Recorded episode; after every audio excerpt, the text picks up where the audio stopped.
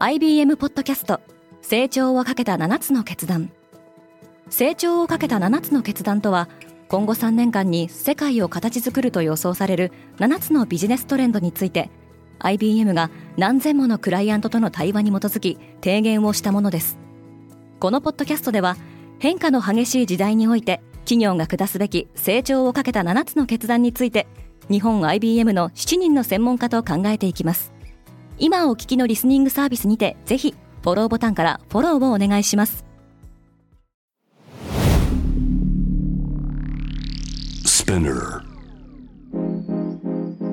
おはようございます。ケリーアンです。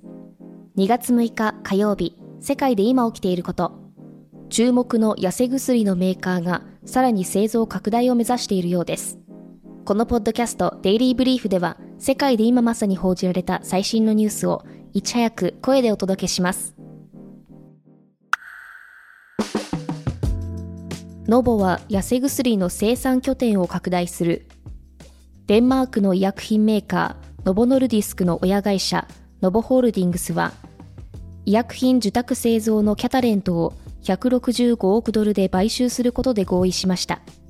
また、ノボノルディスクは、ノボホールディングスからイタリア、ベルギー、アメリカ・インディアナ州にある3つの製造拠点を110億ドルで買収すると発表しました。これにより需要が急増する肥満症治療薬ウゴービと糖尿病治療薬オゼンピックの生産能力を拡大していく予定です。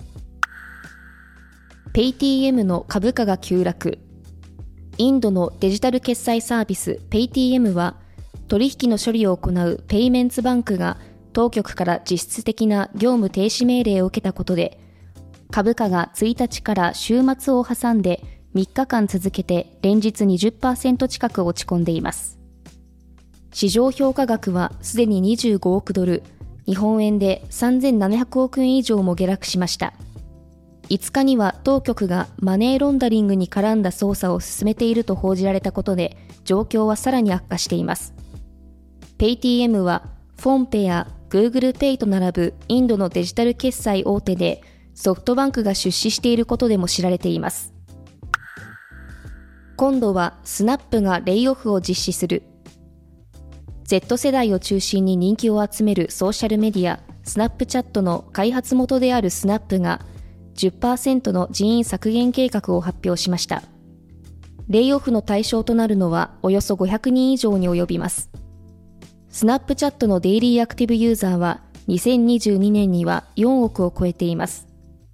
メガネ型のデバイスやドローンなどハードウェアへの投資も盛んに行っていましたが、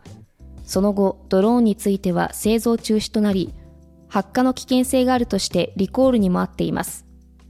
スナップはこの人員削減が自らの成長を支えるために必要な措置だと説明しています。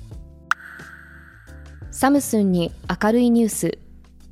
ソウル中央地裁はサムスン電子会長のイ・ジェヨンに無罪判決を言い渡しました。イ・ジェヨンはサムスングループの経営権継承を有利に進める目的で、グループ企業の株価を不正操作したなどとして、資本市場法違反と業務上背任などの罪に問われていました。イ・ジェヨンは当時のパククネ大統領側に賄賂を渡した罪などで起訴され、2021年1月に実刑判決が確定。その後、仮釈放され、経営に復帰していました。今回の無罪判決でイ・ジェヨンはひとまず再び収監される可能性を回避したことになります。最も長いワールドカップのスケジュールが発表された。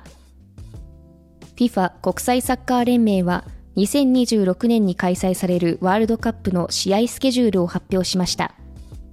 7月19日に行われる決勝戦はアメリカ・ニュージャージー州のメットライフスタジアムでの開催となります。2026年のワールドカップは史上初となるアメリカ、カナダ、メキシコの3カ国共催となっており、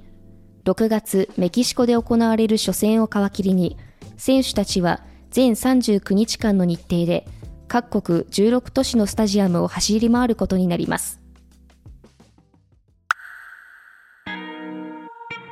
ワールドカップの開催は2026年とまだ先ですが楽しみですね。今から注目している選手、国はありますか ?SNS でハッシュタグデイリーブリーフをつけて教えてください。ケリーアンでした。Have a nice day!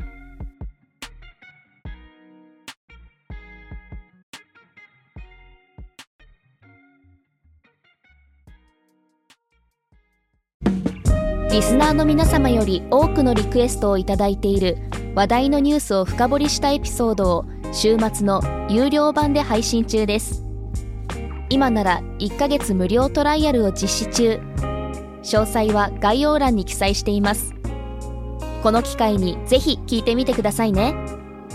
感想ご意見もお待ちしています。